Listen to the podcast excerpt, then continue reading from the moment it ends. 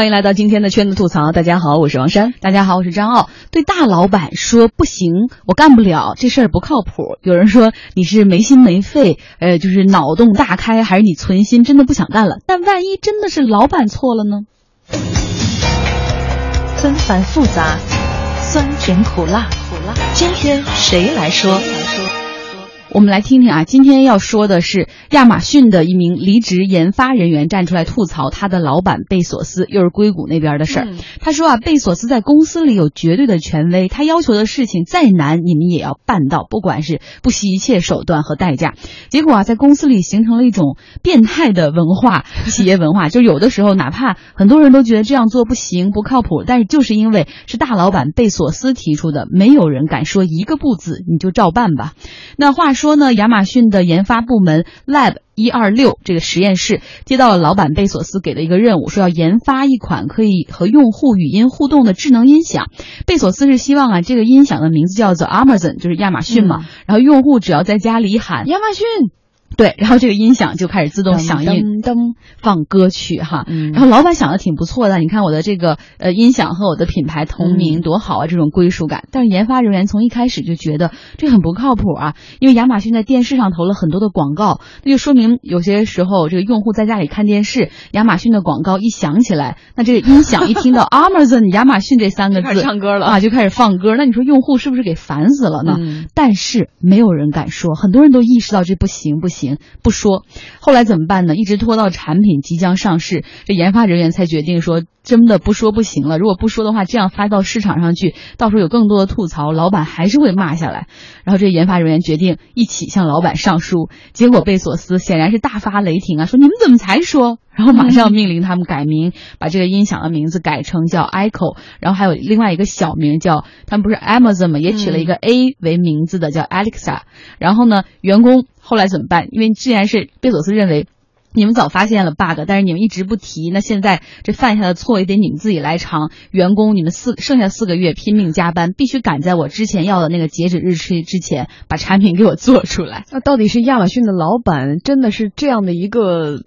一言堂，然后听不进声音，还是说真的员工们这么点小事都不敢说吗？那这个公司的效率得有多慢？发展这个，你看时间、成本、精力投入多少？就一开始做了很多，大家都知道是无用功，还在默默的做，这到底是为了什么呢？所以，我们今天特别想跟大家讨论一下这个问题，就是想跟老板说不，难道我真要积攒好多个月的勇气，我才敢说出那句话？重点是这事儿已经做成了，你说花了多少时间精力？现在要打破重来，这如果当初你说一个提一个这样建议，可能就结果就不一样了呢？对呀，对呀，也许老板也没有想象中的那么可怕，但是为什么我们在职场上已经学会了不不有一说一？就是我们尽量顺着老板来说，我们也想听听啊，有没有一些。因为给老板说了实话，结果吃了很多亏的朋友，欢迎登录经济之声天下公司的微博、微信跟我们互动吧。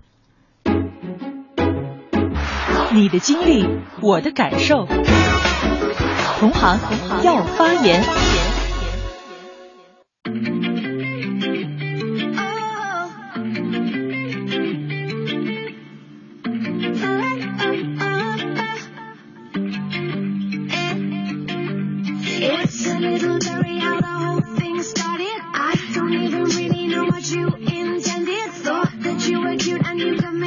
jealous, hold it down so I pull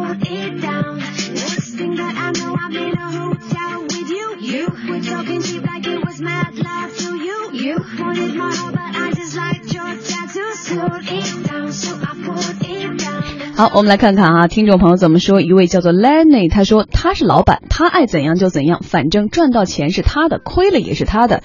你给他打工只收薪水，只要他发工资，他说怎么弄就怎么弄呗，除非他问你意见，否则你说了也会被视为空气。这就劝大家不要说。对，大家同意这样的观点吗？我个人是非常的不同意哈，这样的员工要让我知道，我就给开了。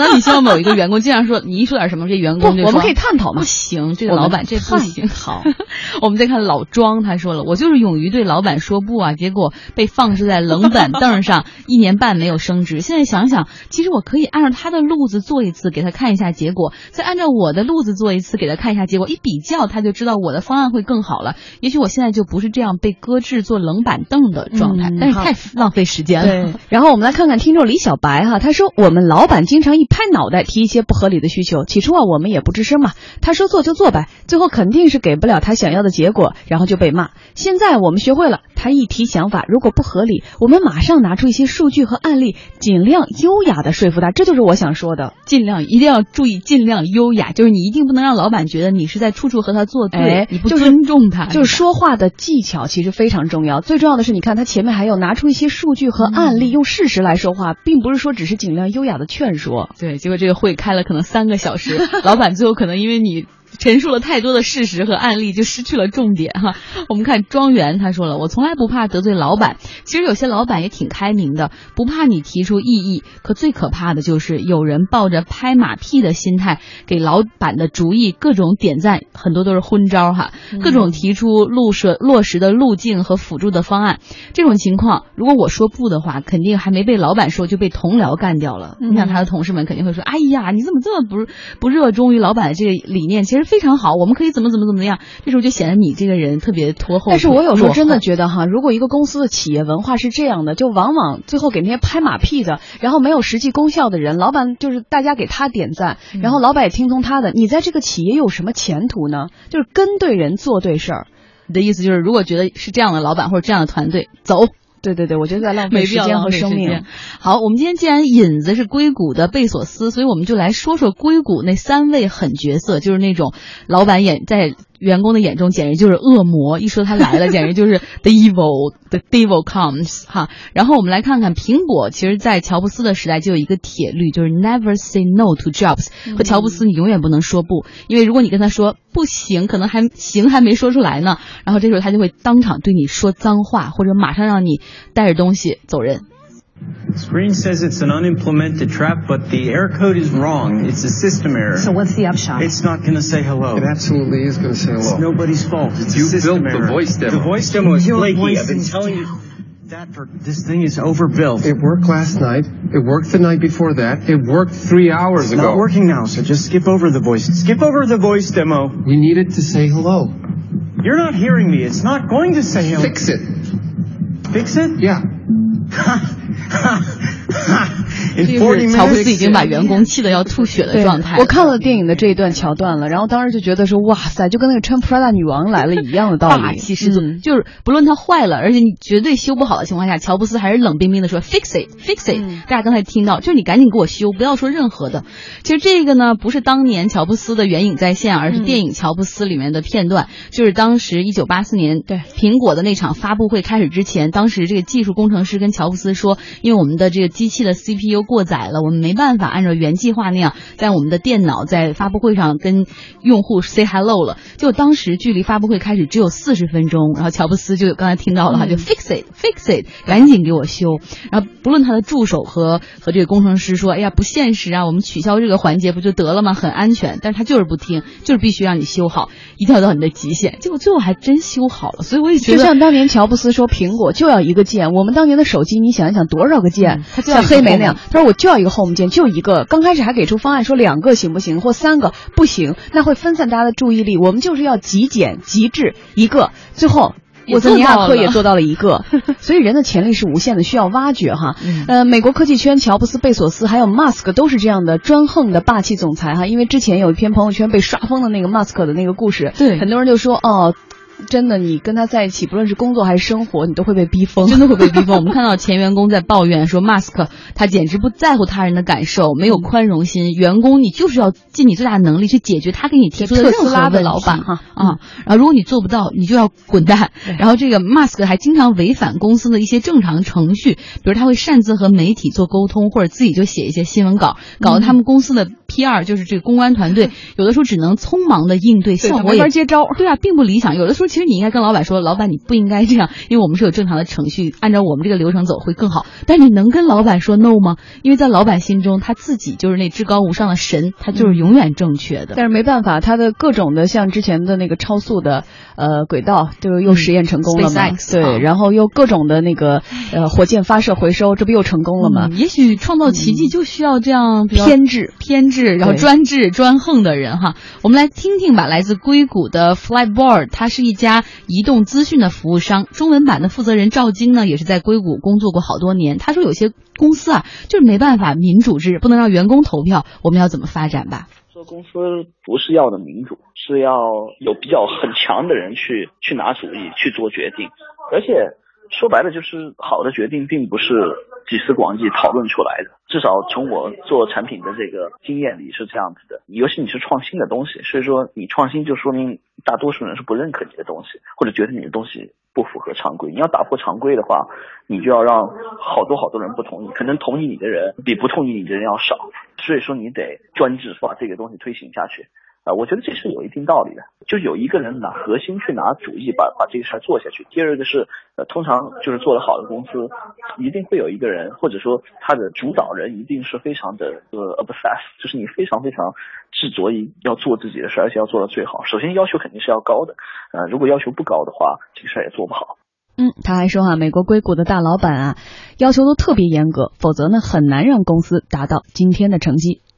呃，Elon Musk 和这个 Steve Jobs 都是蛮拧的人的，就是他有可能会。呃，不太关注于你做一些好的东西，而且他会他会非常集中在把事情做。如果你做不好的东西的话，他会非常强烈的表示他的意见这样子。但是这也不是说所有的这个呃创始人都这样子，Bill Gates 好像就不是这样子。虽然他们要求都很严啊，Mark Zuckerberg 要求都很严，但是他同时也会非常认可你做一点的每一点成绩，甚至他会为你做的每一个每一个好的地方会跟你欢呼这样子。嗯，那对于员工提出的不同意见呢？CEO 或者创始人其实听听也没什么坏处啊。像今天接受采访的这位赵晶就说了，或许员工提出的一些不和建议，能够对你让这件能够让你对这件事情多一份了解。其实一个公司要做下去做得好的话，如果不是所有人的话，最起码就是核心的人，他的意见得是一致的，就是都是朝着一个方向走。呃，这样才有可能把这个事儿做好。比如说 CEO 他怎么判断说这个呃事儿是认可的？其实就是说你想的事儿跟我想的是不是在一个方向上，就这么简单。如果我的方向跟我合作的这个这个 team 的方向不一样的话，那这个公司就很乱，也走不下去。就当 CEO 的方向跟员工的方向不一致的时候，其实你有时候可能两个方向最后都能做出一个很成功的东西来。但是如果你两个人不能达成一一致的的方向，朝就是齐心协力往前走的话，这个事儿是一定做不好的。假设您的下属提出这可能不行啊，或者不靠谱啊，至少我会去听的，啊，一定会去思考说为什么会有这种想法，希望他能够弥补我没有想过的一些东西。我们也看到哈，网上有朋友已经开始跟我们在互动了。上海的朋友张鹏道他说他在一家美国公司做中国区的总经理，他说亚马逊的情况在他们公司也正在发生，说全球的各国的都对总经理不敢说不，因为他们公司也是那种比较专横的老板体制，他他觉得这样的公司是没有希望的，他准备辞职，就完全受不了老板的 那种想法哈。我们同时也看到刘鑫，他是一家数字营销公司的老板，他说对于员工的不同意见，他会区别对待。如果是产品上的小事儿或者流程上的小事儿，他会听一听；但是如果是战略方向上的大事儿，他基本上不会理睬对基层员工的看法。我很同意这个点，在于有时候眼界决定了你的格局，格局决定了你的选择。好的，半点之后我们再次回来，这里是正在直播中的经济之声天下公司。